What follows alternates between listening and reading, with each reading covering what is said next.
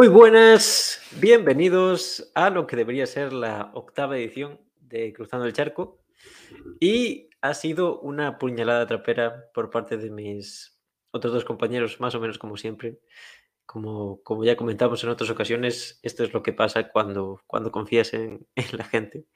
Y como, como no podía ser de otra manera, eh, nuestro salvador habitual, la, eh, la persona que cuando hay problemas siempre aparece, y no le, no le llega con, con cuando viene eh, deleitarnos con su sabiduría y siempre poner las cosas en su lugar, ¿no? Y, sino que siempre nos salva cuando eh, no, hay, no hay nadie que se preste a, a venir a directo, ni siquiera los supuestos integrantes del propio podcast, y me quedo yo solo. Entonces hoy tenemos aquí a Enrique, lo que pretendemos es eh, comentar la, la, actualidad, las últimas noticias y bueno, dar un poquito nuestra opinión y profundizar un poquito más. Pero bueno, como siempre, antes de nada, saludar a nuestro invitado. ¿Cómo te va, Enrique? Muy buenas, pero bueno, ¿cuántos puñales están volando por aquí? A mí lo que me da además de sensación es que nunca coincido con ellos. O sea, cuando voy yo, no vienen ellos, y cuando vienen ellos, no voy yo. qué, qué, sinvergüenza están hechos, ¿no? Eh, estamos de acuerdo, estamos de acuerdo. La, estoy, estoy deseando siempre de estar por aquí nos alegramos, nos alegramos. No, no es que vuelen puñales, pero si se quieren defender, que se presenten como quien dice, ¿no? No se puede hacer un duelo si, si los otros rehuyen la llamada. Bueno, ha coincidido así. Eh, Manuel es un desastre vitalmente y, bueno, Fran no, no, anda con tiempo libre. Entonces, bueno, nos has venido a rescatar tú y, y nada, antes a lo mejor de pasar a la actualidad, pues coméntanos cómo te va la vida, Enrique, cómo te trata la vida, que ya hacía, ya hacía un tiempo que, que no, no sabíamos nada de ti, como quien dice. Pues mira, em, me están saliendo canas de la carrera, por eso no me pongo la cámara. Estoy envejeciendo em, a pasos agigantados, parezco el retrato de Dorian Gray a la inversa. Y nada, estoy con la carrera. Hace nada he, he terminado de traducir una, una comedia latina eh, no es porque la vaya a presentar ni nada del estilo, es porque me examino de ella la semana que viene. Entonces, pues traducimos obras para prepararnos los exámenes. Y preparando un trabajo de, de Uruguay, de la época del neovallismo, así que muy, muy interesado y muy quemado también. Neovallismo, el... No, eh, eh, sí, sí, neovallismo. Es que, o sea, hasta me metí en la pronunciación uruguaya y no pronuncia la T, no lo entiendo. la ponen, pero no, pues no sé, no sé si a lo mejor tiene que ver con a lo mejor influencia italiana o así. No sabemos exactamente, pero el neovallismo, ¿qué, qué cronología vendría a tener? Porque Valle... Em, para ser exacto, entre el 43, creo. No, entre, miento, entre el 47 y el, y el 58. Ajá. En el sí, 43 porque... cuando lo desmantelan. O sea, Valle cuando es... Terra. Valles a inicios del siglo XX. Claro, pero es el sobrino. Es que es un negocio sí, hay varios. Es, es, una familia. Incluso a las últimas elecciones o algo así, creo que se presentó un alguien con el apellido Valle. No sé exactamente qué relación de parentesco tenía, pero creo que había algo por ahí. Aún siguen, claro, pues aún este, siguen estando este sobrino Luis Valle. De hecho, bueno, hasta hay mm, comparativas del discurso entre Perón y, y, Luis, o sea, de cómo son sus populismos y es verdaderamente interesante de estudiar. Uf, un temazo, un temazo. A mí, eh, al final me puse con Santiago Luminoso, que hicimos un programa, pero siempre me interesó el peronismo y demás, la comparación también con Europa y demás. ¿Qué relación tenía Valle con, con Perón? Bueno, sí tenía. Como tal, o sea, decir, como tal, eh, ninguna, porque además no tuvieron unas relaciones diplomáticas muy interesantes, pero desde la política comparada, cuando se comparan los discursos, sí tienen elementos en común, pero la principal diferencia es que la comunidad política eh, o la forma de entender que tiene la democracia de Valle es más inclusiva que la de Perón, eh, paradójicamente. Es decir, mm, Perón, en contraste con Valle, tiene un discurso más revolucionario, se basa más en los descamisados. Y Valle esgrime un ideal republicano que incluye a todas las clases sociales, su forma de entender la justicia social no es conflictiva, es cooperativa. Em, o sea, los dos son corporativos, pero, uno, uno, es menos exclusivo que, otro. Es, más obrerista, como quien dice Perón, ¿no? Sí, sí, sí, sí. Sí, siempre había tenido esa idea, nunca había podido profundizar, como quien dice, es muy, muy interesante, la verdad, ese periodo. Pero, pero bueno, vamos a dejar al, Perón en, su sitio, aunque, aunque esté de, de Nunca se verá si. Yo tengo unas esperanzas de, de ver cómo resucita y cómo Argentina se vuelve a encomendar a Perón. Es broma, es broma. Em, pero, pero bueno, vamos a comentar. Tenemos, como quien dice, tres temas. Hoy podrías elegir tú, no sé si, si te atreves. Tenemos, por un lado, em, las novedades en el, en el ámbito de Ucrania, en el ámbito de la guerra, ¿no? Tenemos también, em, bueno, sobre todo, lo, no sé si te has enterado lo, lo referente a Rubén Gisbert y demás, que ya nos, nos coge un poquito, ya ha pasado un tiempito, pero no sé si conoces un poquito el caso. Pero te refieres a, eh, digamos, a, que le ha denunciado el Estado o cuando estuvo allí en Ucrania. Sí, la, campaña de cuando estuvo, cuando se fue allí a Ucrania y demás. Eh, la he visto muy poquito. Sí es verdad que vi la cuando intervino Ricardo Marquina, eh, intervino 30 minutos allí en, en un directo con. aunque creo que todavía estaba en España antes de que se fuera a, ahí al Donbass. Pero el caso es que esas dos, o sea, decir, esos dos, esos dos personajes, esos dos periodistas eh, han, han, coexistido en un, en un mismo espacio. Eh, vi, vamos, la intervención, la verdad que fueron 30 minutos, me sabieron muy a poco. Me dio la sensación de que. Siempre, Marquina, yo me pasaría horas escuchando a ese señor. O sea, no, no, pero además es que me da la sensación de que nunca le hacen preguntas verdaderamente interesantes y sustanciales. Le preguntan sobre el conflicto o le preguntan sobre otra serie de cuestiones, pero no, es decir, no le preguntan, creo que, cuestiones eh, las que haya tratado, por ejemplo, en, su, en, sus documentales que sean sustanciales. Lo, arañan siempre por la superficialidad. Esa es mi, vamos, mi, percepción del periodismo que se le ha aplicado a este hombre. Y vamos, yo creo que, Vamos, yo creo que podría dar muchísimo más de, de, lo que da al, al público castellano. Y, estamos de acuerdo, estamos de acuerdo. Y bueno, con respecto a lo de Rubén, o sea, sé que estuvo un tiempo en el Donbass, sé que se piró de allí porque los grupos nacionalistas ucranianos no se andan con gilipolleces y mm, empezaron como a filtrar información y dijo, me, me piro de aquí. Em, ahora, ahora se ha, se ha, sumado a la narrativa esta de los crímenes de guerra de Ucrania y tal, y yo creo que era como como caer en lo mismo que caemos los occidentales cuando decimos lo de los crímenes de guerra de Rusia, ¿sabes? Es decir, eh, comprar totalmente el discurso prorruso. Y, y no sé, me, echó mucho para atrás en el momento que se empezó a adoptar esa narrativa por su parte.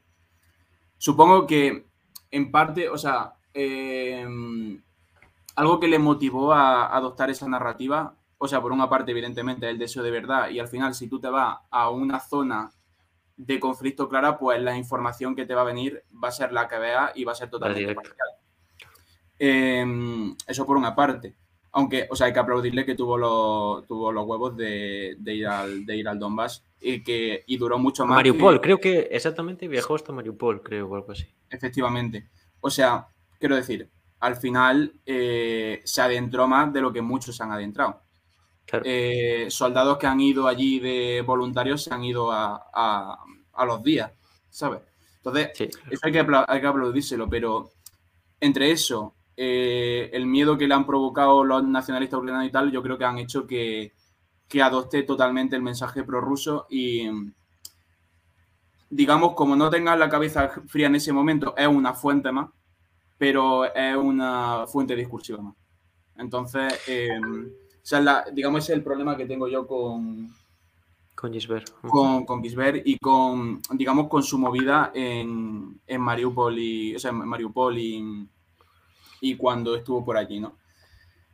Eh, pero claro, o sea, hay algo más interesante todavía que ha pasado con Gisbert y es que el, no sé exactamente qué órgano público, pero eh, como él está movido en sus movidas del abstencionismo y de la Junta Democrática y tal, cuando estuvo dando su, pues, sus mítines de, llamada masiva al no voto, eh, creo que ha sido de Castilla y León, porque ha sido las elecciones hace poco. lo denunciaron por. Mm, no me acuerdo. O sea, ah, sí, claro. Eh, lo, denunciaron por eh, dar un discurso en periodo de elecciones, o sea, como meter un mensaje en periodo de elecciones. Entonces, claro, ahí está eh, un debate muy Ah, en periodo, claro, claro, porque él sobre todo hace la campaña en los días de, la propia votación, ¿no? Claro, entonces ahí está la pregunta si o sea, de cómo dimensionar el activismo de Gisbert, o sea, exactamente cuál es la intención que hay hacerlo en los días de elecciones. Eh, si es un discurso más, si es como él pinta que no es un discurso, sino simplemente una forma de reestructurar la democracia. No sé, eh, no soy muy simpatizante de Gisbert, pero creo que, o sea, digamos, creo que, que sus provocaciones son interesantes de comentar. Sí, es, alguien que se mueve muy bien a nivel, a nivel mediático, eh, porque bueno, también tiene sus... Eh, ha sido abogado medianamente, como quien dice, de éxito, parte de la, de la escuela de Trevijano, ¿no? Es decir, ya tiene una tradición, no es, no me gusta el término, pero un, outside, un outsider o alguien ajeno al, mundillo, como quien dice, ¿no?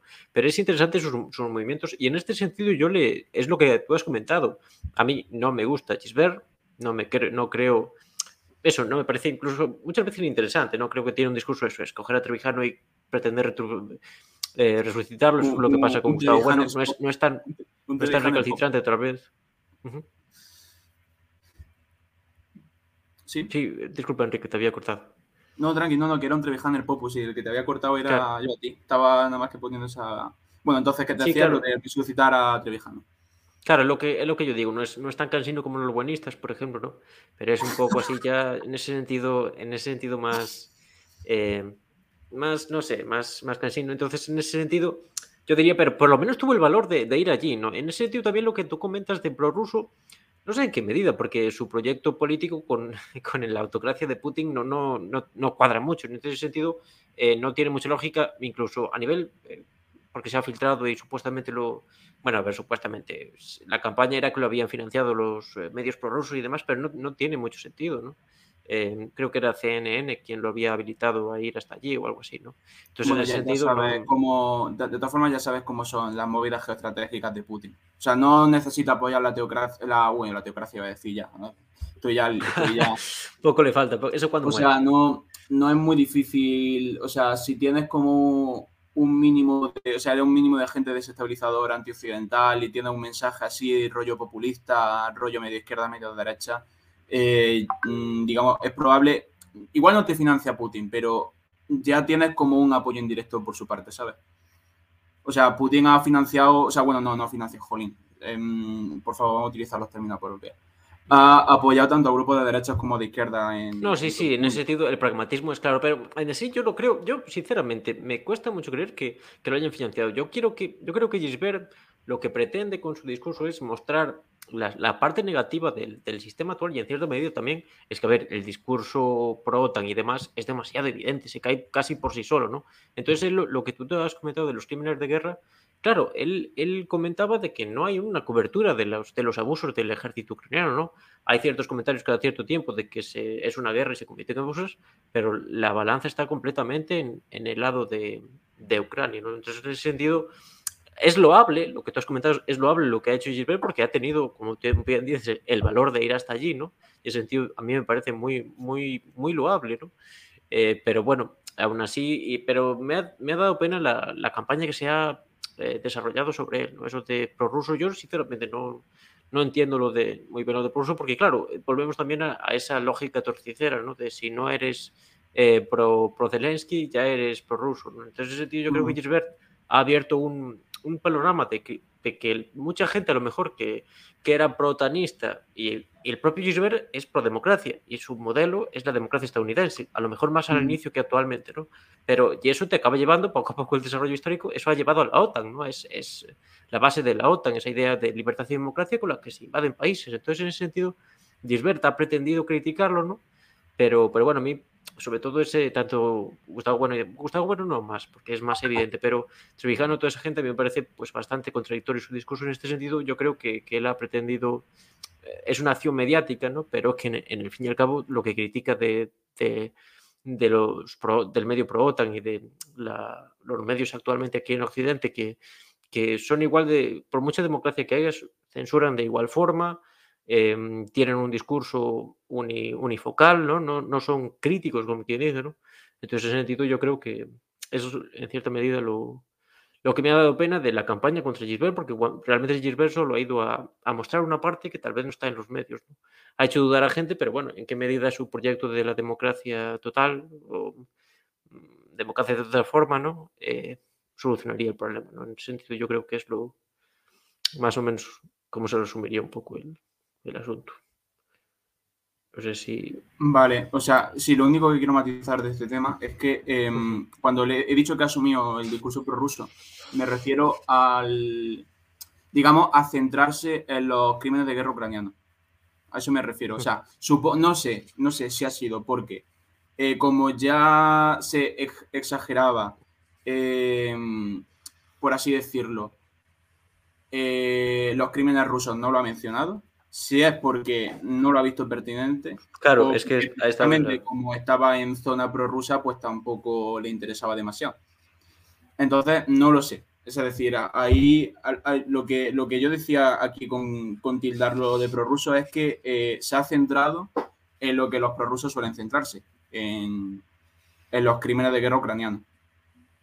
Obviamente el, resto. Lo, que yo no sé es por qué lo otro lo ha, lo ha obviado o por qué no lo ha matizado, no lo sé. Bueno, quizá haya sido por otra intencionalidad, ¿no? Pero cuando le he visto hablar de las prácticas que se han hecho en la guerra del Donbass, no me gusta llamarlo la guerra de Ucrania, eh,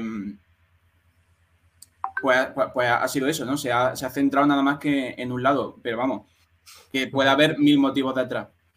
Claro, yo creo que, lo hace más bien porque aquí es lo más evidente. Aquí en los está todo el tiempo con que eh, los, ucranianos son santos y, los rusos son, son el diablo. Entonces, en ese sentido, ha querido matizar de que no es que los rusos no sean eh, diabólicos o malvados, ¿no? en ese sentido, en un sentido moralista, ¿no? sino que más bien que los ucranianos no son los santos que nos, que nos venden, que cometen abusos y contra su propia población. Entonces, en ese sentido, eh, creo que ha sido más o menos la acción mediática que... Pero bueno, más o menos comentarlo porque a mí sí que me ha parecido bastante triste la, censura que se ha pretendido poner porque, sobre todo, hay personajes que se mueven en el ámbito de... En YouTube está muy fuerte el ámbito de, la derecha, de la derecha liberal, ¿no? Más incluso supuestamente demócratas defendiendo tanto la, censura de, los medios protanistas como, como después criticando a Gilbert, que Gilbert por lo menos es lo que tú has comentado, ha tenido el valor de irse allí. En Mariupol la situación no es, no es cualquier cosa. No, no, es que te puede, cualquier cosa. un petardazo. O sea... Claro, que tiene, tiene una, una, una doble porque claro, eh, vas a recibir mucho linchamiento de los medios oficiales y demás, pero también te vas a hacer más conocido en ese sentido, ¿no? Ese sentido es una jugada inteligente, ¿no? Pero a mí me ha parecido un poco triste porque ha sido alguien que ha tenido valor. Yo creo que es lo que más resaltaría. A mí, Gisbert no me gusta, no me parece ni a nivel... Eh, no me parece interesante ni que aporte mucho al panorama en general. Sí, tiene, tiene un discurso aburrido bien transmitido. O sea, eso es como lo, la conclusión que sacaría de Rubén. Sí, quizás sí, quizás es, una beneficio, porque al fin y al cabo es lo que llevamos viendo mucho tiempo, ¿no? Es, es lo que es la idea más bonita de, toda la realidad, por ejemplo, desde aquí de España de la transición, ¿no? El mito de la democracia aquí desde la transición, yo creo que, que tal vez puede calar a lo mejor en nuestros padres, ¿no? O incluso en nuestros abuelos, porque no vivieron la, experiencia de, de, simular la votación, ¿no? Que es la democracia formal aquí en España pero sin embargo no sé hasta qué medida eso los puede llevar a movilizarse. A, mí no me convence porque yo ya he vivido esa experiencia y a mí no me dice nada. Eh, profundizar en experiencia no me dice nada para mi futuro en el propio país. ¿no? cuando viniste hablamos de la inflación y demás. ¿no? Eh, entonces, en ese sentido, pues yo resumiría el discurso de Gisbert. Aún así, no le quita que ha tenido mucha más valentía que muchos de, de la gente de su ámbito en YouTube y demás, ¿no? liberales y demás, que, que no salen de su casa y, y que mucha libertad individual y demás, pero pues cuando viene la OTA a defender los intereses de tu país, de imperialistas de las corporaciones de tu país, son los primeros en, bajarse los pantalones. Yo, es lo que destacaría, no sé si, si quieres comentar algo y ya pasamos a, otro tema, como quien eh, sí, bueno, y mm, con respecto a lo último de, de Gisbert y de esta gente, o sea, comentar también que evidentemente, eh, al igual que tú, a mí el discurso de Gisbert nunca me ha, nunca me ha calado. De hecho, eh, sobre todo es porque van de. O sea, como, como de que tienen como la verdadera definición de democracia y realmente proponen un sistema republicano. Entonces eso siempre me ha, me ha chocado, ¿no? Es decir, aunque exista, digamos, lo que cada uno entiende por democracia y tal, el hecho de que den una definición tan rígida y se corresponda con la de una república, pues eso siempre es lo que me ha chocado desde que comenzaron los Trevijaners y comenzó este señor, ¿no? Lo que ocurre... de, de Gisbert, ¿hay algún otro Trevijaner así conocido que...? No, bueno, estaba el... pero prácticamente Gisbert lo ha, lo ha eclipsado, estaba el... el ¿Cómo era? El, el MCRC, el Movimiento Constituyente Republicano hacia la Constitución, algo así. Es como, vamos, e, era como el bastión de los trevijanos, vaya. Que, que, cuando murió Trevijano, pues, o sea, murió eso con él. O sea, hay, no, sé cuántos puede haber, la verdad, pero no muchos. Eh, pero vamos, que todos siguen esa línea de democracia es esto, hay que romper el voto, es decir, es un mensaje que se puede ir trazando, ¿no? Pero que realmente son republicanos, no son, no son demócratas, lo que pasa es que revisten como que ellos, sea, digamos que se sustentan sobre lo que debe ser una democracia, ¿no? Em, Tenemos aquí, solo por, saludar al, equidistante que dices que se está volviendo loco buscando el, directo en YouTube. En YouTube no lo ibas a, encontrar como quien dice. Un, saludazo, a ver si, si hoy nos pasamos por allí también. la verdad que me gustaría mucho tenerte por ahí, sobre todo con el tema que, se trata. Eh, bueno, como iba diciendo, eh, eso por una parte, pero también me parece muy valiente, aunque em, no, sé cómo decirlo, o sea, muy, muy valiente en el, discurso público, criticar lo que ha mencionado, el, mito de la transición. Porque, claro, eh, es un mito eh, fundamental del régimen del 78, eh, que ha incluso permeado en la memoria colectiva de nuestros padres y nuestros abuelos. Y, y vamos, atacarlo es como, como atacar una base de, este régimen actual en España. Y mientras que hay, eh, pues digamos, eh, discursos políticos que lo, que lo asumen totalmente, eh, él por lo menos no muestra todo, evidentemente, pero muestra parte y lo que le interesa. Entonces, el hecho de que en un discurso público se vaya atacando el mito de la transición, pues me parece muy interesante. Evidentemente, pues no se refleja, por ejemplo, o sea, porque es que además es que eh, por gente como Julio Izquierdo se puede trazar muy bien el mito de la transición, ¿no? Es decir, esto de que fue em, la república mala malísima, llegó una dictadura necesaria mala malísima y entonces de repente todos eh, tomamos galletas, las la calles huelen a chuchería. Eh, están los grandes partidos políticos sin violencia ninguna y de repente no se, no se sabe muy bien por qué aparece la ETA que es malvada. Entonces, claro, o sea, no se mencionan ni los grupos terroristas de izquierda, ni los grupos terroristas de derecha, ni todos los grupos nacionalistas, como que ETA se le ha cargado todo. se pasa de puntillas, ¿no? Claro, es decir, es como que se ha convertido en el diablo del mito de la transición, ¿no? Y entonces eso, eso todavía se respira. Entonces, es como, o sea, decir, creo que todos estos historiadores que han trabajado con el mito de la transición, ¿no? Y proponer que no ha sido una restauración monárquica, sino que ha sido una instauración monárquica por las plenas legalidades de, o sea, digamos, las, legalidades bajo la que se instauró esa monarquía, creo que me parece muy interesante que se cuestione eh, todo ese relato. Y es que es un relato que está totalmente eh, permeado en la sociedad. Entonces, bueno, el hecho de que él arañe la superficie sí, no, no deja de ser interesante. Me parece, bien también. Entonces, eso era lo que tenía que decir con Gisbert. ¿eh? Claro, quizá, si, si araña, a lo mejor se le puede ir de las manos porque una de las bases de la transición es lo que decimos de la democracia y más. Por eso en ese sentido Gisbert sí que es interesante. Es, es, un poco plaste, es un poco aburrido, pero, pero sí que es interesante. Nos comenta aquí eh, Mamore7 que le había pasado lo mismo, que no aparecía por ningún lado el, el directo. Entonces, eh, bueno, ya decimos, el Twitch es importante, señores, suscríbanse, dejen, dejen su amor por aquí. Y, y, nos comenta aquí al equidistante que a ETA se le hicieron concesiones desde el principio. La historia de ETA en general es, es muy interesante porque se suele, como has dicho tú, juzgarlo como un demonio que aparece de la nada, ¿no? Pero es, es muy interesante todo el proceso, la propia evolución de ETA, incluso hasta la actualidad, ¿no? Es, es todo muy interesante, pero no sé si quieres cambiar un poco el tercio porque sí, sí, tenemos, sí, esto, tenemos sí, porque siempre, siempre que traemos y aburre, así que cambiamos de tercio. Sí, sí, y siempre que te traemos acabamos hablando de Europa del Este y demás como si no salieses de ese reducto, ¿no? Pero hacemos que demostrar que, que, Enrique es un hombre mucho más completo y conoce mucho más mundo que una bella región como Europa del Este, pero que el mundo es más amplio.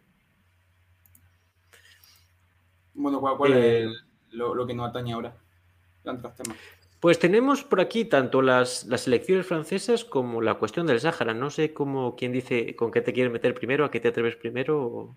ya que estamos por España, vamos con lo del Sáhara y además es de lo, de lo, que menos informado estoy. Así que, bueno, no sé decirte entre esas dos cuál estoy menos informado. ¿eh? La, verdad que me bailan las lagunas bastante los dos. O sea, yo, pues digamos, sé lo, sé lo básico, o sea, sé cosas mínimas que pasaron, lo de la marcha verde y todo esto, o sea, ya que eh, Franco estaba ya muy malito, dejó de, o sea, no, no, decidió pegar tiro ahí y, y, bueno, y reseñar que tenemos una relación eh, muy tóxica con el rey de Marruecos. Eso, eso es como empezaría yo el titular. Bueno, España, buen, buen inicio. España tiene una relación muy tóxica, con, no con Marruecos, sino con el rey de Marruecos. Puedes escribir un, un artículo que sea La tóxica relación de España con, la tóxica de, de España y, Marruecos. Sí, sí, sí. Me gusta, me, gusta el título. Em, pues entonces vamos a hacer, como quien dice, un repaso. Estamos en el contexto de, la pugna también por, a nivel geoestratégico por el gas. También recordemos que cuando se inició la, guerra de Ucrania y demás hubo una serie de presiones, como bien has dicho, del tóxico, que es, que es como que conoceremos al, rey de Marruecos, el tóxico, ¿no? Em, presiones con la inmigración y demás, ¿no? Entonces, en este contexto, eh, recientemente se ha dado el caso de que em, España ha reconocido el, plan que tiene supuestamente Marruecos para, para solucionar la cuestión saharaui, que es anexionar el Sáhara, pero convertirlo en una especie de autonomía. Ya nos podemos también en la cuestión, por ejemplo, en el RIF y otras regiones de ese proyecto del Gran Marruecos, ¿no? Em, ya nos podemos imaginar qué clase de autonomía será esa para los para los saharauis, entonces esto ha llevado a, eso, ¿no? A un, sobre todo, lo curioso es que esta maniobra es llevada a cabo por el PSOE, un partido generalmente vinculado al, Frente Polisario, y también por, por Podemos, que, ha dimitido en bloque. Bueno, en realidad no ha dimitido en bloque, pero un señor de Murcia de Podemos se ha pintado el pelo de rojo como señal de protesta de, que no le gustaba la decisión. Bueno, al final no ha decidido, no ha decidido pintárselo, sino que simplemente ha puesto un Twitter, un tweet y, se ha quejado. Esa ha sido la reacción de Podemos, que, creo que tenía en su programa electoral o demás, y generalmente la izquierda, si es que Podemos eh, se, sigue considerando de izquierdas, siempre ha sido una reclamación de, darle soberanía al Sahara y demás, ¿no? de hacer que se lleve a cabo la, descolonización completa, que aparte está relacionado con, los tratados internacionales, con las principales instituciones como la ONU y demás. ¿no? Pero eh, esta decisión ha abierto un, nuevo campo. También el propio PSOE le ha dado miedo incluso poder admitirlo y recientemente no sé si has, has visto que Pedro Sánchez ha viajado a, eh, no sé si a Rabat o a, ha viajado a Marruecos. Se, ha, con, visto con el querido, sí, sí. Con el tóxico, ¿no? Eh, entonces, bueno, se ha, se ha, visto, esto también no, sé dónde lo escuchaba, que a los, en el general el mundo árabe le interesa mucho la, cuestión de la simbología y se ha visto, eh, por ejemplo, el, día elegido fue el día en el que en el que se, no sé si se acabó la guerra del Rif o cuando se o después de la marcha verde fue en, creo que el 4 de abril o demás era un día muy simbólico para los marroquíes apareció la, bandera de España eh, dada la vuelta em, había una figura de, uno de los principales conquistadores em, en el ámbito del Andalus y demás, ¿no? Ha sido todo un cúmulo de, cuestiones simbólicas y, y, nada, no sé qué opinión te merece este, este bandazo, que no es un bandazo, ¿no? Porque realmente España de boquilla siempre había reconocido la, cuestión del Sahara y demás, pero después al mínimo chantaje de, Marruecos con, en cambio, en relación con, la, con tasas de agrícolas, con inmigración y demás, siempre, siempre se había bajado los pantalones y siempre había permitido, y en parte actualmente en el Sáhara se encuentran en, guerra, en guerra abierta a raíz del, del muro en el Gergerat y demás, ¿no? Eh, pero no sé qué opinión te, te merece todo, todo este fenómeno. Sí, pues yo, yo creo que es un tema multifactorial que se puede resumir en, en unos, pocos, unos pocos puntos, pero que yo creo que tenemos que rastrearlo al, al tardofranquismo, porque, o sea, ya el padre de, del, del, rey de Marruecos eh, ya hizo esa estrategia, es decir, eh, en el tema de la Marcha Verde, pues mandó a muchísima gente desarmada allí a ocupar el, Sáhara. entonces yo creo que ahí, digamos, como que se debatió un punto de inflexión en torno a la postura que, tener con, con, la, con antiguas posesiones africanas. Y yo creo que, o sea, decir, el, el PSOE, bueno, ha sido como el máximo, o sea, como la elevada potencia, pero vamos, es una actitud que llevamos teniendo desde, vamos, desde, desde, esa, desde ese momento, desde la Marcha Verde, de, ceder constantemente. Y, y, la verdad, honestamente, no sé, o sea, decir, no sé qué postura tener a, eso, es decir, no sé si ponernos más duros con ese tema sería perjudicial, es decir, es una situación geopolítica muy complicada y del que se aprovecha un claro agresor estratégico.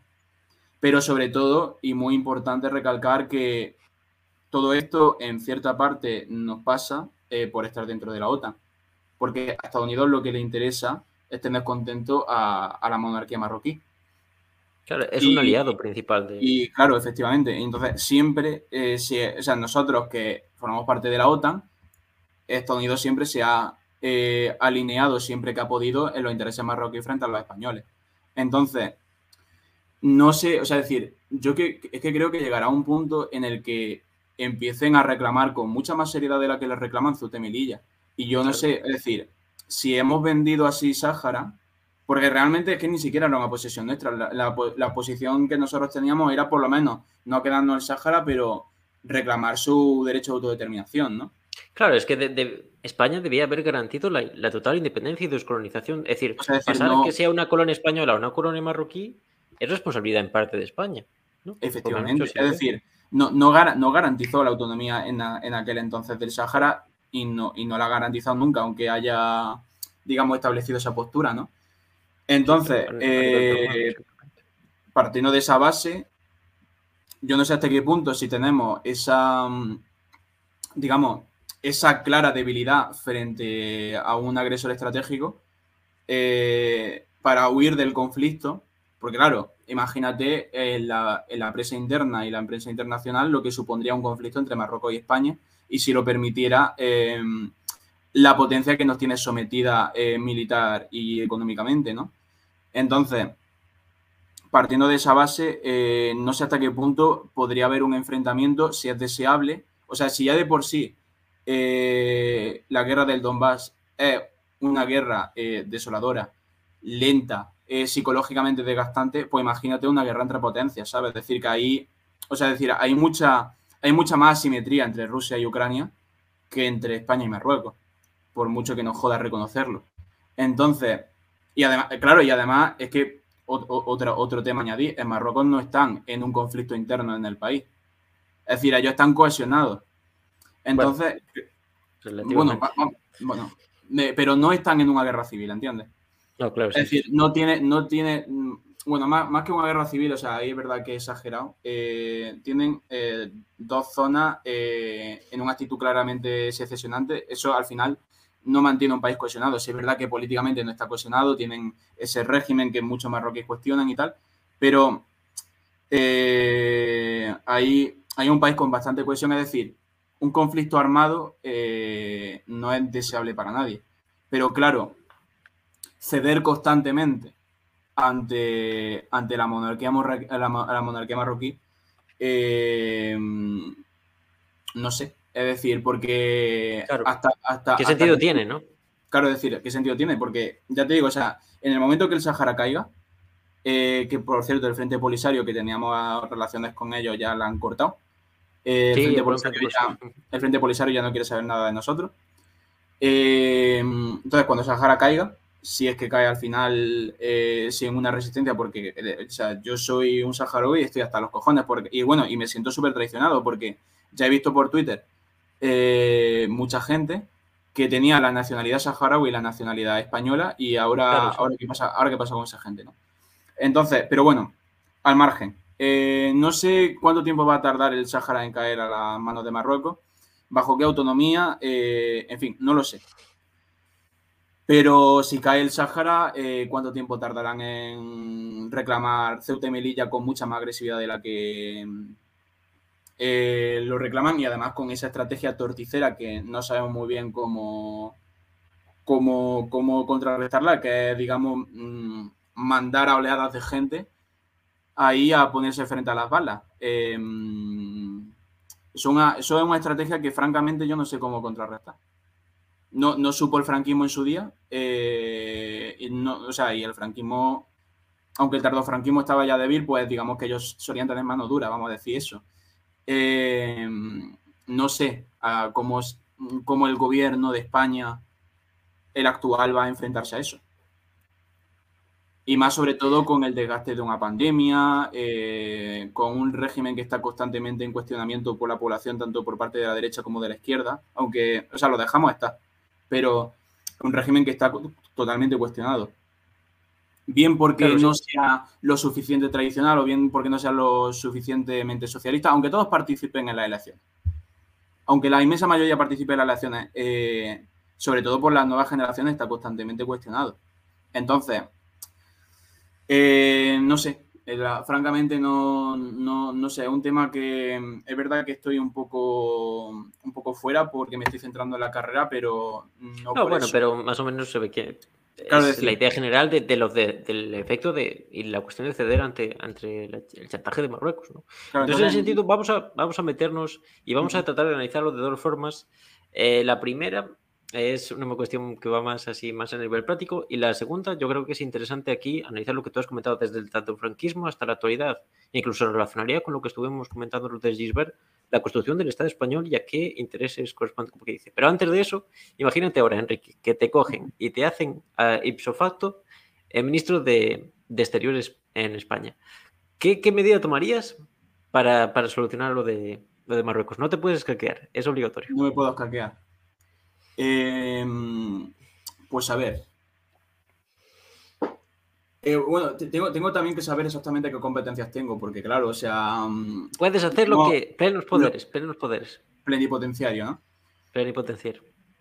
Eh, bueno, o sea, primero lo que haría sería, eh, evidentemente, reforzar esa, digamos, esa, esa, zona fronteriza. O sea, en el sentido de que no, no puedan venir avalanchas de gente. O sea, es decir, tampoco liarse a tiros, pero impedir el tránsito eh, por cuestiones geopolíticas. Eh, o sea, ir contando más bien, o sea, es decir, controlar bastante la, migración en ese contexto político.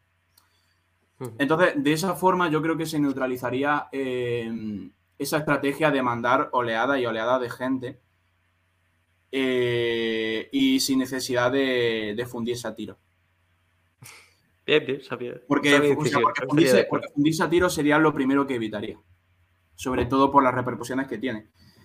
Y mm, en segundo lugar, eh, por supuesto, reconocería la independencia del Frente Polisario e incluso eh, yo creo que lo apoyaría indirectamente con armas. O sea, es decir, haría un apoyo más activo para... Asegurar la independencia total de... Asegurar la independencia. También aquí tenemos en, cuenta Argelia, ¿no? Las relaciones del Frente Polisario con Argelia y demás, ¿no? Y como es un, es un país que tiene mucho gas y actualmente el gas, que ahora actualmente el gas está pasando por Italia por, estas, por estos movimientos, ¿no? Entonces, en este sentido vamos a... A mí me interesa profundizar en esta cuestión, ¿no? Porque obviamente eh, Pedro Sánchez es un personaje pusilánime y eso es por todo sabido, Rajoy lo era, en general, eso, ¿no? En España crecemos de, de, en general, de una élite política medianamente decente de, cara al exterior. Em, ya vimos todos lo que era Edmund Kohl, ¿no? Entonces, en ese sentido, no nos, no nos cura de espanto lo, que es eh, los políticos en democracia, pero por lo menos que finjan un mínimo de seriedad, ¿no? Entonces, en ese sentido, ¿a qué corresponde eh, exactamente esta serie de decisiones a nivel geopolítico, también la cuestión de, la guerra de Ucrania, ¿no? Apoyar de boquilla eh, supuestamente a Ucrania, enviar armas eh, obsoletas para lucrar a tu industria nacional, ¿no? Pero no acabar de resolver la cuestión, también la cuestión de Podemos, ¿no? De mucha retórica, mucha retórica, ¿no? Pero después, a la hora de la verdad, ese señor en Murcia, que es simpatizante de Podemos, no se, no se fue capaz ni de teñirse el pelo de rojo, es que él protesta, ¿no?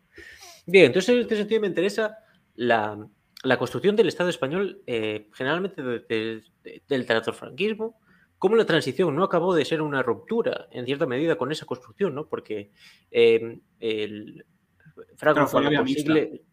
fue la vía mixta. Cuando consigue salir, salir de la, del aislacionismo, eh, la clave es esa alianza con la OTAN y esa estructuración de la política exterior, incluso interior del país, en función de unos intereses externos. En este sentido, también podríamos relacionarlo con la, con la Unión Europea, ¿no? Entonces, en ese sentido, ¿cómo se construye un país para... Eh, claro, porque en geopolítica generalmente se, suele ver la, cuestión de que un país toma decisiones en pro de sí mismo siempre, pero claro, ese, país internamente es, es diverso y hay unos intereses contrapuestos. ¿no? Entonces, en ese sentido, eh, ¿a qué responde? Porque no, no, Pedro Sánchez es un pusilánime, pero no va a llevar al país a, un abismo eh, como sería que, yo qué sé, que Marruecos te invadiese o Portugal te invadiese y, te acabase con tu soberanía de, de, forma, de forma consciente, ¿no? Por muy loco que esté, ¿no? Em, sino que, que, corresponde a los intereses, ¿no? Los intereses de las, de las corporaciones españolas que tienen en, tanto a nivel de Unión Europea, a nivel OTAN, pero también a nivel dentro de Marruecos, ¿no? ¿Qué clase de negocios se, hace, se hacen en Marruecos? ¿Qué clase de, agricultura se desarrolla en, Marruecos que hace que, aquí los, quien debería producir eh, de esa forma lo que haga es no producir, recibir subvenciones de la Unión Europea y simplemente a lo mejor comercializar esos productos que se elaboran en Marruecos a base, casi de trabajo esclavo, ¿no?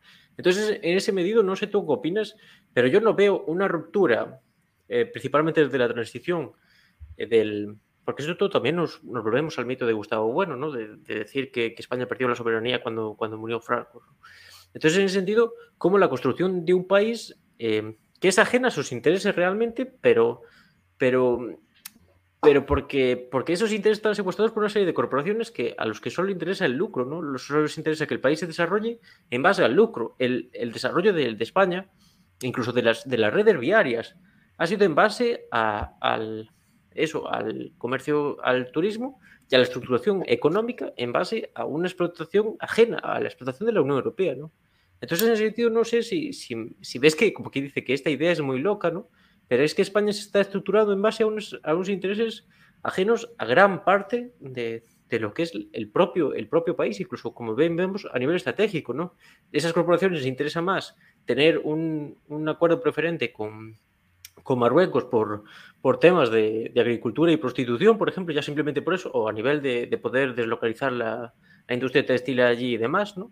que tener un acuerdo eh, con, con, Argelia que te permita ser el suministrador de gas de toda Europa. ¿no? En ese sentido, yo creo que no es una cuestión de que Pedro Sánchez sea un inútil, que Pedro Sánchez también ha hecho esto porque quiere eh, estabilidad eh, a nivel migratorio hasta las elecciones, eso es cierto, ¿no? Pero es una, una, cuestión que va más de fondo en el sentido, yo creo que, que es la, la, propia construcción del, del Estado español, sobre todo a raíz del, desde el franquismo. ¿no? En ese sentido, no sé si ves que es una idea muy loca. ¿Qué matizarías de todo, de todo esto que, y bueno, se, ha encendido medianamente porque me he alocado un poco? Bueno, yo estoy parcialmente de acuerdo en lo que estás diciendo, o sea, decir, tengo que matizar muy poco. Eh, o sea, de hecho, sumaría eh, con una reflexión así que quedará constancia de ella, eh, a lo que has dicho, y es que nosotros desde la transición tenemos políticos que saben mantener el poder pero no saben ejercerlo. Entonces, eso es lo que, lo que, digamos, tendría que decir de ahí. Y claro, o sea, es que el, el problema principal, o sea, uno de los principales problemas es que vivimos bajo los esquemas paradigmáticos y los esquemas estructurales del régimen del 78 que, eh, que han sido nefastos para, ya no solamente para cualquier cosa, sino para nuestra conciencia revolucionaria. Estamos domesticados por eso.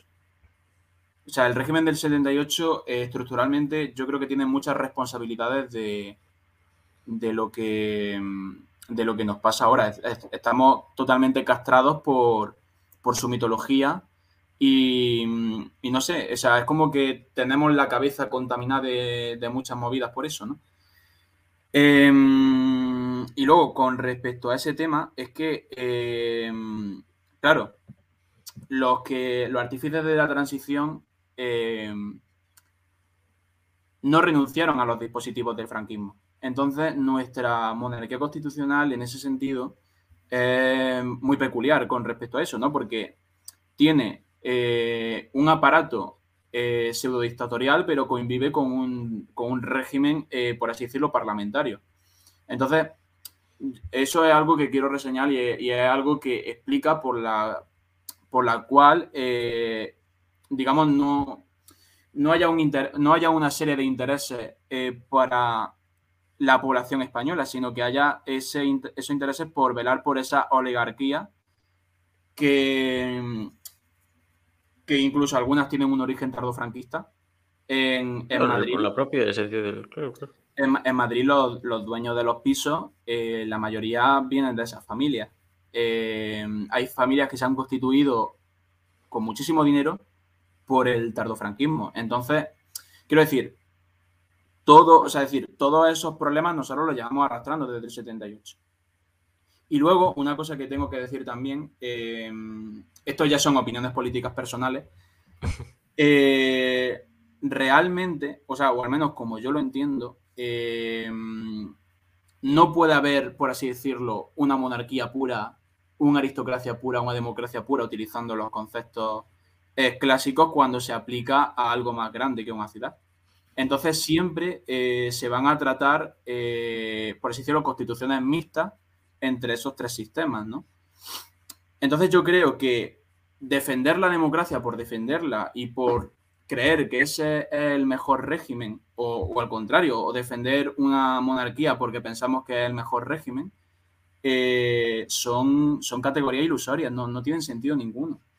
Entonces, yo creo que ahí lo que habría que entender es que eh, nuestros gobiernos tienen constituciones mixtas entre varios tipos de jerarquía, entre un, entramado de jerarquías muy complejo, eh, hacerlo lo más democratizador posible, eh, utilizando ese adjetivo, y, sobre todo ir progresivamente en el momento que ya el reemplazo generacional vaya, la biología vaya haciendo sus funciones, por así decirlo, eh, cuestionar y desestabilizar el, régimen del 78, que es uno de los principales lastres que, creo que tenemos. Claro, y en ese sentido también lo que, y volviendo por ejemplo a Gisbert, proponer una reforma formal, ¿en qué medida va a acabar? Aquí entramos en la definición del poder, ¿no? Y demás, pero, y la, fundamentación última del poder, pero ¿en qué medida una, una remoción formal del, sistema va a cambiar con, lo que yo creo que es, de fondo, la construcción de un Estado, como tú has comentado, para oligarquías, para ciertas oligarquías. Entonces, ¿en qué medida la reforma ideal de la democracia chupiguay que defiende Gisbert, por ejemplo, ¿no? o pongo otros ejemplos, ¿no? me es igual, ¿en qué medida eso va a acabar con la cuestión de fondo de, la construcción del propio Estado en, en, función de una serie de intereses que lo han condicionado casi desde, desde, desde la guerra civil. bueno, incluso yo me atrevería a decir que somos un, un, Estado, o sea, decir, somos una nación mal, mal construida desde el inicio de su construcción. bueno, pero sí, sí, eso, eso también hay, claro, sí, hay una cuestión de desarrollo, una cuestión de que... Pero vamos a centrarnos en eh, eso, en, el, en lo de la guerra civil. Sí, sí, sí. Pero vamos, quería, quería aparcar eso, digo, o sea, la nación, a mi entender, está mal edificada. Claro, sí. Pero, pero bueno, o sea, vamos centrando en, en eso de la, de la, guerra, de la guerra civil, porque es que además eh, desde el franquismo, que incluso más que la guerra civil matizaría el franquismo, eh, la izquierda y la derecha están totalmente descabezadas y orientadas a Franco. Es decir, la izquierda era antifranquista y la derecha era profranquista. Eh, no significa que toda la derecha profranquista sea. O sea, no significa que toda la derecha sea profranquista. Aquí lo que quiero decir es que la derecha y la izquierda se vaciaron y en torno a la figura de Franco se configuraron el estar eh, a favor o estar en contra de su régimen. Y eso es, a día de hoy, a mi entender, algo que el panorama político español sigue arrastrando. Es decir, de que no hemos superado a Franco. Pero en parte por la misma responsabilidad de la represión franquista, tanto a derecha como a izquierda. O sea, esto es, lo, esto, es lo que quiero decir. Ahora quizás no te van a defender la figura de Franco públicamente, pero te van a defender su legado y te van a defender el, régimen que es, que es fruto de la transición. Eh, y quizá eh, atacar a Franco sea, por así decirlo, ya eh, un continuum diario de parámetros de izquierda y derecha. Pero, eso no es lo sustancial. Es decir, es lo que comenta, por ejemplo, aquí el equidistante, ¿no? O criticarlo o vanagloriarlo, como hace Vox con el pasado, ¿no? Por ejemplo. Em, o sea, yo, yo, iba, yo iba por, otro lado. sí, sí, comento, comento. O sea, decir, yo, yo, iba, por otro lado, en el sentido de que como el franquismo ha configurado eh, la política en, torno a eso, pero vamos, que, el franquismo no es, no es, el único que lo ha hecho. O sea, es que el peronismo en Argentina es igual, es decir, eh, esa, o, digamos, respeta el legado que viene de Perón o, está en contra del legado de Perón. Es decir, em, es así. O sea, la política argentina se basa en la mitología peronista. Pues aquí, en vez de, o sea, aquí en vez de defender eh, activamente el franquismo, lo que se hace es defender el legado y que todos los bandos ataquen a Franco.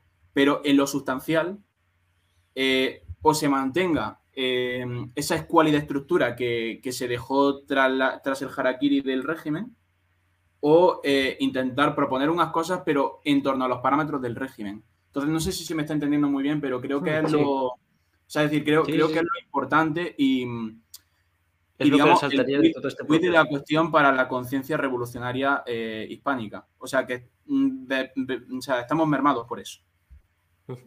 Aquí también nos comenta el equidistante que mejor mal construida que arrasada como hicieron los, los jacobinos. Yo creo que los jacobinos la construyeron más que arrasarla. Esto es un debate que a lo mejor se nos va de las manos. Em, y... Claro.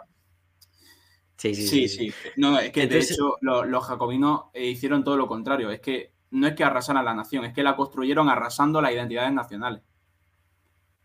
Pero imponiendo una, al fin y al cabo. Claro, claro, imponiendo, imponiendo una visión concreta de la nación. Nosotros, eh, dentro de lo que cabe, porque no es precisamente que respetemos las identidades regionales, eh, por muchas concesiones que le hagamos al, catalanismo y al, y al independentismo vasco, eh, real, o sea, realmente no es algo que es ajeno a lo castellano. Es decir, no, no está.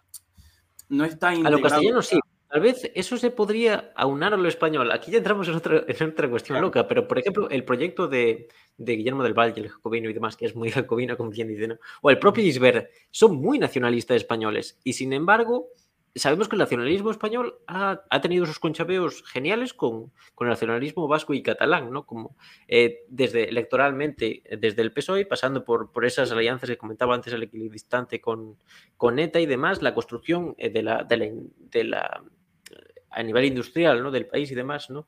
Entonces, yo, creo que, el proyecto eh, pendiente del jacobinismo sería aunar esas identidades secuestrar por ciertas burguesías y demás, ¿no? Pero esas identidades y construir un proyecto español en conjunto con todo eso, pero yo creo que es incapaz de hacerlo porque, tal como vemos, es muy nacionalista español. Pero yo creo que, la clave no sería, porque si no, si, realmente lo que tú has comentado de que eso es completamente ajeno al español, a lo castellano estoy de acuerdo, pero al español yo creo que, tiene que aunar en cierta medida esas identidades. Entonces yo creo que esa sería la forma de desactivar lo, lo, problemático de esas identidades. ¿no? En ese sentido, yo creo que va más. Pero eso el jacobinismo español no puede hacerlo. Es, yo creo que es la principal encrucijada en este sentido.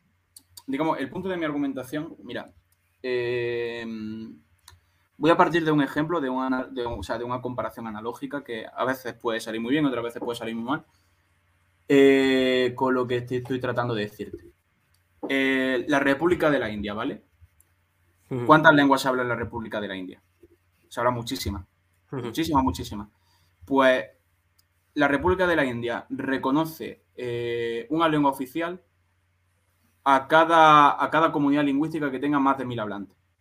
Eso aquí es impensable.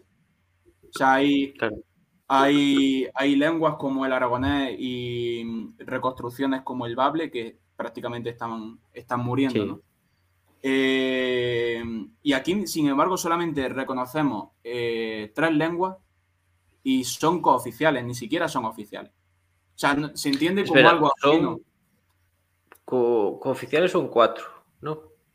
Eh, no, cooficiales, el, gallego, el euskera y el catalán, ¿no? Y el español. Bueno, claro, el español es, vehicular, ¿no? bueno, lengua, bueno, lengua vehicular y oficial. ¿O no? oficial, claro, sí, sí, sí, sí, sí, vale, vale. al, utilizar, utilizar, el régimen cooficial, yo entiendo que por las circunstancias históricas de que hemos asumido gran parte del relato de la estagnación y todo eso, o sea, tengo que hacerlo, ¿no? Pero, o sea, fíjate, dos estados modernos que han empleado una forma, o sea, una política lingüística distinta.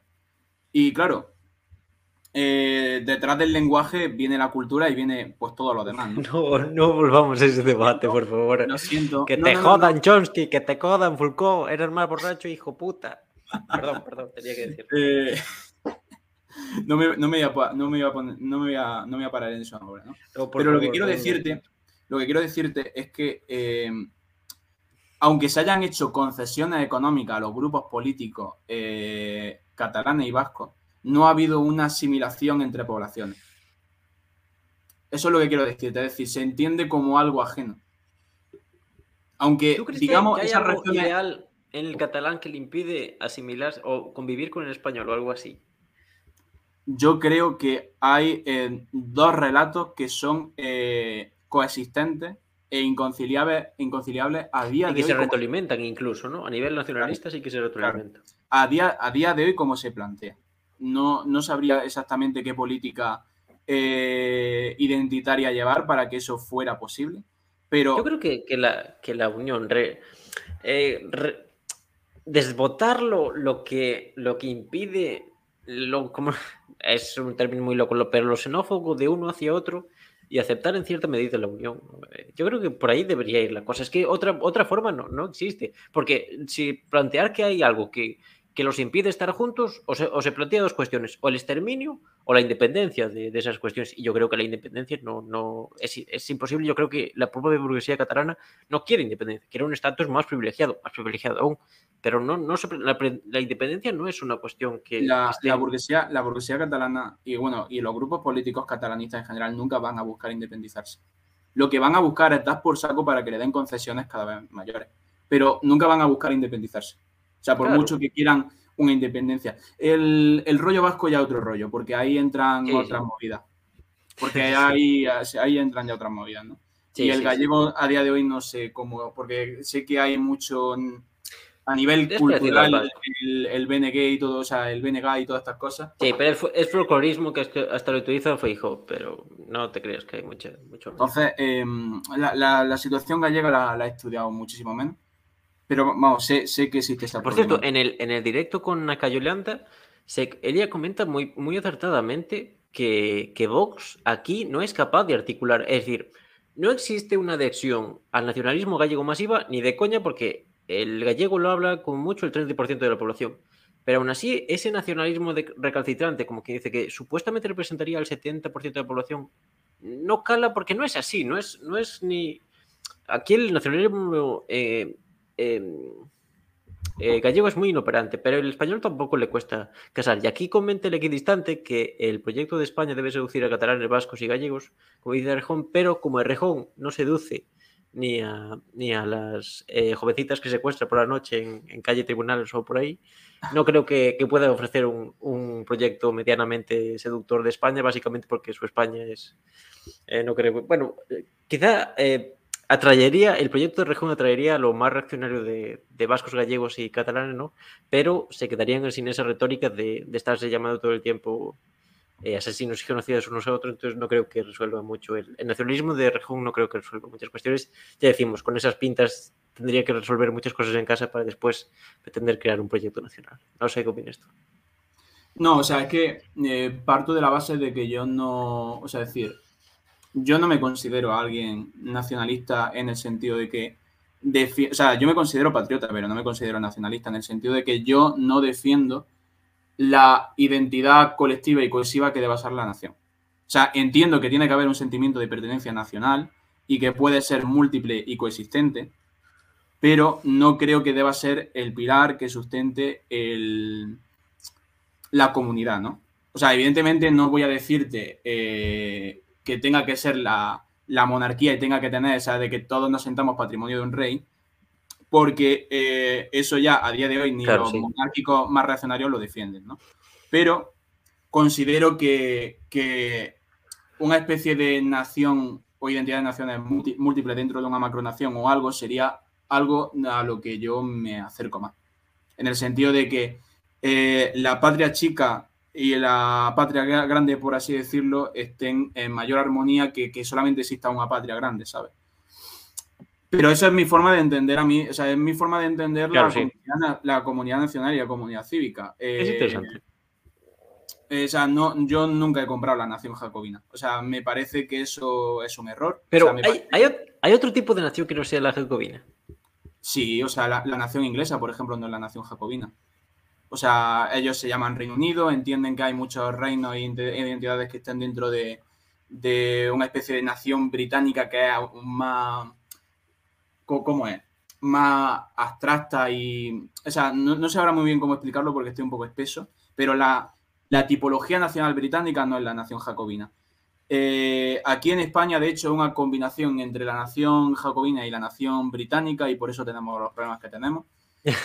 Y, Puto británico, siempre dando por culo. Que se vaya en Rusia, y, en Rusia y en China existe un nacionalismo, pero no el tipológicamente jacobino. Sí es verdad que ahora la ideología putinista, eh, a día de hoy, cada vez se está sumando más a los elementos estos de nacionalismo étnico, rancio y todas estas cosas, es decir, cómo lo está construyendo Putin. Pero, claro, siempre ha sido bastante. Eh, ha existido siempre el el patriotismo soviético, es decir, de yo no, es decir, yo me siento parte de, pues yo qué sé, de una república de Osetia del Sur por ahí perdida, pero también de un proyecto soviético. Pero es, pero la, base del, por eso te digo que utilizar el concepto de patriotismo después del 53 es bastante problemático.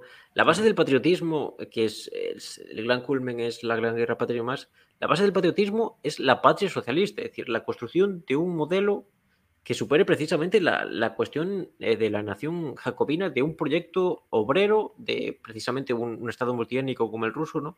Pero que se aparque, que se respete la cultura, que se deje que la cultura, si tiene que morir o imponerse una sobre otra, sea de forma, como que dicen, lo más natural posible, que no haya ningún, ningún ejercicio político sobre eso, y reivindicar la parte positiva de la cultura, pero en base a la construcción de un Estado, de un estado socialista. Por eso hay, hay mucha gente que les pone la cabeza. Hay mucho eh, pajillero de Twitter pro-putinista que dice que, que Stalin era nacionalista y demás y eran gilipolleces, ¿no? Pero hay que entender bien, yo creo que incluso a nosotros nos cuesta entenderlo porque es, es una idea muy compleja, es una idea que yo creo que sí que puede llegar a plantear la superación de la idea de la nación jacobina, ¿no? Porque es, es un proyecto diferente, ¿no? La nación, al fin y al cabo, es, es el proyecto burgués de que emerge en la, primavera de Europa y demás, ¿no? Y yo creo que en ese sentido el, em, concepto de patriotismo soviético eh, no es lo mismo anterior al 53, posteriormente al 53 yo creo que es algo muy similar al nacionalismo, es un nacionalismo más eh, pluriétnico, panétnico, que, pero, pero tiene una esencia más, podríamos llamarlo así, prorruso, ¿no? Y más, y más la construcción de un, de un nacionalismo jacobino, es verdad, con, con la herencia del, del, del intento de construcción nacional eh, soviético, pero yo creo que, en ese sentido es, es, hay que diferenciarlo mucho. En ese sentido, yo creo que hay mucha gente que, no, no te lo digo exactamente por ti, pero creo que hay mucha gente que peca de coger la idea de Stalin y ponerla como si eso fuera nacional, pasarlo por el filtro del nacionalismo, que es lo que hace eh, con posterioridad hasta Khrushchev, Brezhnev y el pro, incluso llevándonos a Dugin, ¿no? Porque Dugin también habla en cierta medida de, ese Stalin nacionalista, ¿no? En ese sentido, yo creo que es una idea bastante que hay que matizarla y precisarla mucho. Vale, bueno, ahí es verdad que fallo mío porque he asumido muchas cosas. Pero, claro. Yo también, yo también, pero yo creo que es más complejo de lo que. Eh, o sea, lo, he utilizado nacionalismo soviético precisamente por, por, digamos, esa situación a partir del 53. Porque eh, convierten, o sea, rusifican la Unión Soviética por una cuestión pragmática. Y después eso, se, eso repercute en la actual Federación Rusa. Es decir, por el hecho de que el ruso sea la lengua más hablada y sea, como por así decirlo, la lengua vehicular, rusifican las naciones de la Unión Soviética, ¿entiendes? Entonces, por eso yo utilizo nacionalismo soviético y eh, también esto es una cuestión muy interesante y es que em, en general en todo el debate historiográfico eh, de, sobre todo, pues digamos, Ucrania y Rusia, ahí donde yo ya me he centrado más, hacían siempre esa distinción entre nacionalismo y patriotismo. O sea, decir, es como que uno le, lo, tachaban de burgués y otro lo tachaban de proyecto socialista. Eh, pero quiero decir, realmente al final eh, ese patriotismo y ese nacionalismo son unos términos eh, que tienen su función política y su función antropológica y es construirla en torno a la identidad nacional. Cuando hablo de identidad nacional hablo de identidad étnica, pero no me gusta utilizar el término étnico porque es que es más confuso todavía que nacional, ¿no? Claro. O sea, sí, sí, sí. Entonces, pues, a, eso, a, eso, me refiero, ¿no? Em, entonces, en la mayoría de los debates, o sea, incluso hay monografías de, ya de escritores, o sea, digamos, de historiadores actuales. O sea, uno, por ejemplo, que me estaba leyendo del proyecto de la, de la Rusia Trina, o sea, le dedica literalmente 15 páginas a explicar eh, O sea, ¿por qué la gente, eh, o sea, sobre todo escritores marxistas rusos, están tan obsesionados en diferenciar nacionalismo de, de, patriotismo y por eso... ¿Pero de qué contexto son esos autores? Del, de la actualidad. Son, son de la de esa Rusia prerevolucionaria, o sea, de la época prerevolucionaria, pero que también había marxistas ya. Entonces, eh, no había marxistas leninistas, pero, pero habría. Sea, hablo del 1880 y toda esta gente, esa, mm, sí, sí, esta movida, ¿no? Cuando se estaban, estaba cuestionando, por así decirlo, cómo construir un proyecto socialista, estaban todavía los populistas por ahí metidos, en fin.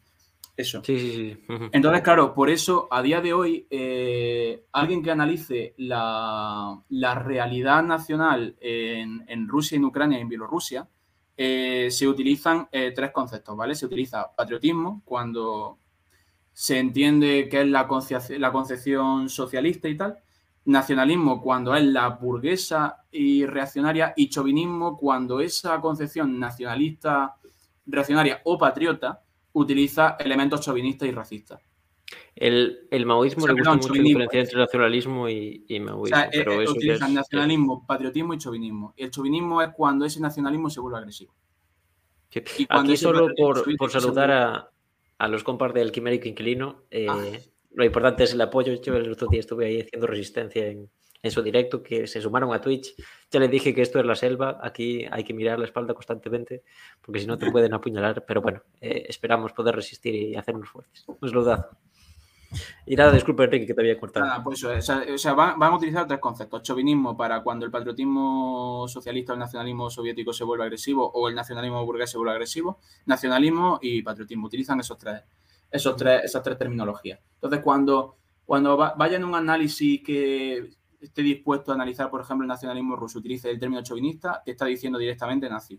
O sea, dicho mal. sí, es que el, propio nacionalismo juega mucho con eso, con, con tratar de moverse entre chauvinismo y patriotismo, ¿no? Entonces, en ese sentido, incluso históricamente, lo que tú has comentado, esto se ve mucho en, el análisis de los discursos políticos de, ciertas figuras, ¿no? Cómo bailar entre esas dos aguas. Claro. Eh, bueno, pues eso era lo que, lo que tenía que decir. O sea, al final el resumen es que mm, hay más formas de entender la nación que no sea o el nacionalismo que no sea el jacobino, aunque nosotros, en nuestro contexto occidental, entendamos que todo lo que está orientado a la construcción del Estado-nación pues, es jacobino, pero por ejemplo la República India no es jacobina. Eh, en fin. Bueno, yo creo que la República India, tristemente, aún queda mucho de feudal por allí. Sí, sí. Aunque bueno, no estoy metido, no estoy metido, pero bueno, sí sería interesante a lo mejor. Entonces, eh, por eso yo la, la, idea que tengo se aproxima más a la idea del, del, patriotismo socialista, pero sin ser marxista. Entonces, es algo, es algo, eso es difícil. algo raro. Es algo raro. es sí, sí, bueno, pero... es como que sean muchas identidades nacionales que estén aunadas dentro de una especie de macronación y que no sean identidades conflictivas entre sí. Sí, sí, más o menos se, entiende. Aquí nos dice eh, los quiméricos que, que se hay puñaladas por la espalda, eso debe ser el PP. Puede ser, puede ser. Yo creo que, que Twitch es como el, el PP versión rosa o el PP versión guay o algo así por el estilo. y también tenía, tenía para comentar el ascenso del, como yo le llamo el cacique supremo aquí en Galicia, el señor Feijó, a las, a las altas esferas y yo creo que nos que dentro de nada pasaremos de tener a, Pedro Sánchez a tener a este señor. No sé qué opinión te merece de esta maniobra político de, del tiburón ah, de los peares. lo de Le Pen y acercarse a los votantes de Melenchon, ¿no? ¿Cómo, cómo? Lo has visto, o sea, en el programa político Le Pen ha incluido pues como eh, defensa de los derechos homosexuales, o sea, decir, se, ha, vuelto como un poquito más de izquierdas para atraer a los votantes de Melenchon. Sí, yo eh, te quería, comentar lo de, lo de las elecciones francesas, pero no sé si nos... Eh, sí, no, yo comentaba lo de, lo de Feijo, pero sí, lo de tú has comentado de las, de las elecciones francesas, eh, contextualízanos un poco porque también lo quería, lo quería tratar. Manuel, el hijo puta, se lo había preparado él y, lleva dándonos la turra con que quiere hablar de las elecciones francesas desde hace dos años porque él preparó, en, hicimos un programa sobre la derecha europea y él preparó a Zemur, al, al, al, de la este, al de extrema derecha. al, judío extrema, o sea, al judío sí, ultraderechista, ¿no? Argelino, sí. Eh, a Zemur y estaba muy cansino con, con, preparar las elecciones francesas y, como no, no se ha presentado a, Oye, aquí yo creo que, no sé si debes seguir vivo, ¿no? Desde aquí un saludazo, Manuel. Esperemos que sigas vivo, cabrón, y preséntate algún día. Y nada, por, por contextualizar, sí, lo que nos habías comentado, si quieres seguir eh, y después comentamos un ratito y, no, no, o sea, es que de la, yo te digo, de la relación francesa no tengo en general mucho que No, sí, pero lo que estabas comentando. Pero lo, que quiero, lo que quiero es que pierda Macron. O sea, me cae muy mal. Entonces, eh, quiero que ese se vaya a tomar por culo. No sé si Le Pen es la, o sea, un, un malo por conocer peor todavía. Pero lo que está claro es que eh, Macron me da muchísima pereza y no lo quiero ni en pintura. Claro, es lo que comentaba, y tú no sé si conoces el medio de Descifrando la Guerra, no sé si te suena. Sí, sí, lo conozco. A mí me, gustan mucho los análisis que hacen, han hecho una cobertura muy buena de toda la guerra de, de Ucrania, ya te digo, no cayendo en ese discurso de, de los rusos son eh, todos malos, ¿no? Em, bastante información, bastante parcial también el tema de Sahara y demás. Yo lo recomiendo, tiene mucho más seguimiento que nosotros, ¿no? Pero por si alguien no lo conocía, yo, a mí me gusta mucho para informarme y demás, ¿no? Em, entonces, en ese sentido, analizaban la cuestión de, lo que tú has comentado, ¿no? La, variación, y, comentaba muy, muy acertadamente que, claro, supuestamente en esta segunda vuelta se van Le Pen y Macron. Y supuestamente, obviamente, Le Pen es extrema derecha, a pesar de que, como tú has dicho, ahora ya no es el Frente Nacional, es agrupación nacional o algo así por el estilo, y ha moderado su discurso, pero claro, es derecha contra más derecha. En ese sentido, ¿en qué medida Macron va a poder movilizar el, voto de la gente medianamente de centro o de izquierda? Porque, claro, en la anterior vez le sirvió mucho eso de no querer a Le Pen, ¿no? Pero ¿en qué medida ahora eso le iba a servir cuando él ha aplicado políticas muy, muy, muy de derechas, ¿no? En ese sentido, y, ya ha quedado mucha gente descontenta, ya vimos lo, caso con los, con los chalecos amarillos y demás, ¿no? En ese sentido, eh, se abre un programa bastante, bastante complejo, incluso se dice que, que esta es la, mayor oportunidad quizá de Le Pen para, acceder a, la presidencia. No sé cómo lo ves tú. Em, ahí sí es verdad que no puedo aportar nada que no haya aportado tú. O sea, si yo soy humilde, em, sería repetir lo que has dicho. Así que, bueno, o sea, ya te digo, es que, es que decir que entre una derecha populista y una derecha liberal prefiero la derecha populista. Porque por lo menos o, sea, ambos te respetan dentro de lo que cabe la propiedad privada, pero uno tiene más cobertura social que otra. Y luego encima, eh, durante la pandemia este señor eh, se ha vuelto de repente eh, Frank Underwood, entonces no me apetece tenerlo otra vez en pintura. Y bueno, y sobre todo por la postura tan agresiva que ha tenido en, la guerra de Aldonbar. Entonces, pues, no sé, no estoy diciendo, o sea, no estoy diciendo que me guste Le Pen, sino que me gusta menos Macron. Así que. La, cuestión, yo creo que tú has comentado que prefieres una sobre otra. Yo te plantearía la cuestión de si son diferentes, si realmente son, son diferentes. ¿Tú qué opinas? Yo, yo, yo personalmente creo que sí. O sea, es decir, entiendo que hay esa lectura de que el, fascismo, el capitalismo autoritario y todas estas movidas, ¿no? Eh, pero creo que hay en intencionalidad, en que, o sea, en que, en que en intencionalidad y en medida, si es verdad pues bueno, eh, yo entiendo que esa argumentación nazca de que en el corporativismo fascista italiano, eh, al final eso, en vez de ser una cobertura social obrera, fue los intereses de la oligarquía italiana. O sea, eso es una realidad. Eh, pero, o sea, pero creo, o sea, mm, creo que la, en general la, la derecha populista, aunque entre dentro de una lógica, por así decirlo, moderna, eh, o sea, y la lógica, o sea, la lógica moderna es la era del, capitalismo, por así decirlo, y su, los que lo han contestado, eh, aunque entre dentro de una lógica moderna, creo que tiene mayores intenciones de cobertura, porque al menos eh, ese, o sea, ese socialismo estatista, por así decirlo, ese intervencionismo estatista, pues digamos, tiene aunque sea la apariencia eso el liberalismo no lo tiene, no va, o sea, decir, no tiene, no tiene ese objetivo. claro, por eso en ese, sentido yo te planteaba la diferencia, precisamente por, lo que has comentado, de uno tiene la apariencia, pero, pero no puedes hacerme esto, Enrique. Yo te, yo te agradezco mucho que vienes, pero no puedes venir ya cuando llevamos una hora y pico, plantearme la cuestión del fascismo, porque yo del fascismo pues, me pasaría hablando horas y horas y horas. Entonces no puedes hacerme esta perrada de planteármelo ahora así. A ver, broma.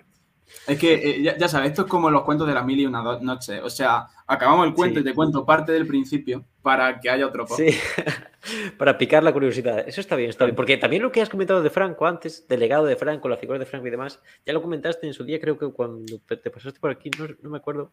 No sé si en, político, cultura y demás, pero es una cuestión también sobre interesante que daría para un programa entero. Y esto que, has comentado del fascismo da para cinco programas enteros. Sí, bueno, el, el, franquismo es que además como sistema ideológico y político me interesa muchísimo. O sea, me parece horroroso y horrible, pero me, me, parece muy interesante, o sea, cómo descabezó, por ejemplo, a, a todas, o sea, cómo descabezó a todo su apoyo, en plan, cómo eh, Fed de la Hons eh, acabó con la falange, con el carlismo, acabó con la derecha liberal. Pues, y, Claro, es que, ahí, es que ahí discutiríamos porque para mí no acabó, para mí culminó el proyecto de, esas agrupaciones políticas y en este sentido, no vamos a seguir por aquí, Enrique, porque no vale, vale, vale, Es una cuestión interesantísima. Yo lo del legado de Franco y demás, eh, interesantísimo. Pues a mí también me flipa analizar tanto la construcción como el propio discurso y demás. ¿no? Aquí nos dice el equidistante, nos dice Raúl, que desenquitando la realidad publicará en breve un debate sobre las elecciones de, las tirafresas, las elecciones francesas. Aquí participa, participa Raúl generalmente, ¿no? En eh, Roberto máquina. Muy jacobino para mi gusto, pero máquina. no conozco, no conozco, es una es una pena, no, no me no lo tenía visto, lo tengo que visto que al canal de YouTube y también nos dice que socialdemocracia autoritaria más bien. Yo, la verdad, estoy esperando con ansias hablar. o sea, claro, tú entiendes la socialdemocracia también como capitalismo. O sea, es que hay, que, hay que jugar, por así decirlo, en, en tus esquemas conceptuales. Claro, eh, aquí nos comenta que estuvo, estuvo, estuvo bastante callado, ¿no? Hablaron sobre todo Roberto y Bruno. A Bruno sí que lo conozco, que incluso estuve el otro día con. Bruno también es un tío que tiene mucho que decir. O sea, em, sí, sí, sí, le da bastante a la cabeza. Sí, es, es un poco burlón, pero es, muy, muy buena gente. Eso sí que lo conocí el otro día en, precisamente en el canal de, eh, de Raúl. A Roberto sí que no lo conocía, eso sí que, sí que no. Pues este, o sea, todos los mitos de la ilustración, todos se los come con patata. O sea, pero. ¿Tú crees? no, bueno, sí, sí hemos tenido yo. he, tenido, he tenido yo gresca con él por eso. Porque claro, o sea, él dice, bueno, y es que entonces llega la época de la ilustración y entonces ya eh, la religión ya no impone su, en fin, em, todos los paradigmas que han sido ya totalmente desmentidos sobre, eh, eh, sobre la repercusión de la ilustración en, digamos, en la edad contemporánea, pues él, sí. todos, todos, todos, es interesante, es interesante. Y, pero ya os digo, con Raúl tengo pendiente ese debate sobre el fascismo rojo. Ah, Roberto, claro, claro. Has comentado, la, ala social del, fascismo, que a mí me, es un tema también que me flipa, ¿no? El, el extraserismo y demás. Dice aquí que, que Roberto, el jacobino y le podamos. Sí que tiene que ser, entonces, extrema la cosa. No, no, no lo tengo visto, tengo que echarle un ojo al, al canal a ver qué tal, qué tal un par de charlas yo con, con él. Ah, sí, pues, pues, ¿o me las pasas o...? Pues nada, espero verte esta noche, Martín, y le damos caña al, tradicionalismo que le tengo muchísimas ganas. Sí, yo también, yo también. No sé exactamente. ¿Cuál sería entonces la, el planteamiento del, del tema? Ya no, dirá aquí al barba, a ver qué dice. es, el, es el que manda. Sí, aunque sea, yo tengo una reunión, pero si puedo, me uno, me uno presto y veloz, que siempre, siempre es un gustazo. Eh, la anterior vez eh, estuvimos hablando del pensamiento burbuja, fue muy, fue muy interesante, la verdad, lo recomiendo. También, eh, y, y, nada, no sé si tienes tal vez alguna, alguna no, no, no. Eh, cuestión más que... Le, hemos, le, hemos, tocado mucho, vamos a comenzar otro. a buen entendedor, pocas palabras. Sí, eso es, eso es cierto. Entonces, bueno, pues nada, la verdad, muchas, muchas gracias, Enrique, por, por salvarnos, ¿no? Bueno, nos dice aquí que, el mito del tradicionalismo ya lo ensayamos eh, la última vez. Eh, sí, en parte lo tocamos con Juan Manuel de Prada. Yo creo que es muy gracioso el, el cabrón. Pero, pero bueno, en ese sentido, pues, eh, pues nada, mucha gente, muchas gracias a la gente que nos, que nos ha estado siguiendo, que, nos, que ha estado comentando, ¿no? La verdad, pues ya hemos llegado a 100 seguidores en YouTube, lo que nos alegra muchísimo, ¿no? Eh, muchas gracias a, todos por el apoyo, muchas gracias. Eh, pues esperamos, ya te digo, es, difícil porque Frank anda liadísimo y Manuel es un desastre, pero bueno, siempre tendremos a, superhéroes como Enrique para salvarnos el, directo y el fin de semana, como quien dice. Entonces, pues nada, Enrique, unas palabritas para, para despedir y... Pues nada, que muchísimas gracias por invitarme y que a mí esta charla me parecen siempre hiperestimulantes. Además, sí me sacan de, medieval y antigua, que contemporánea es una que me mola muchísimo.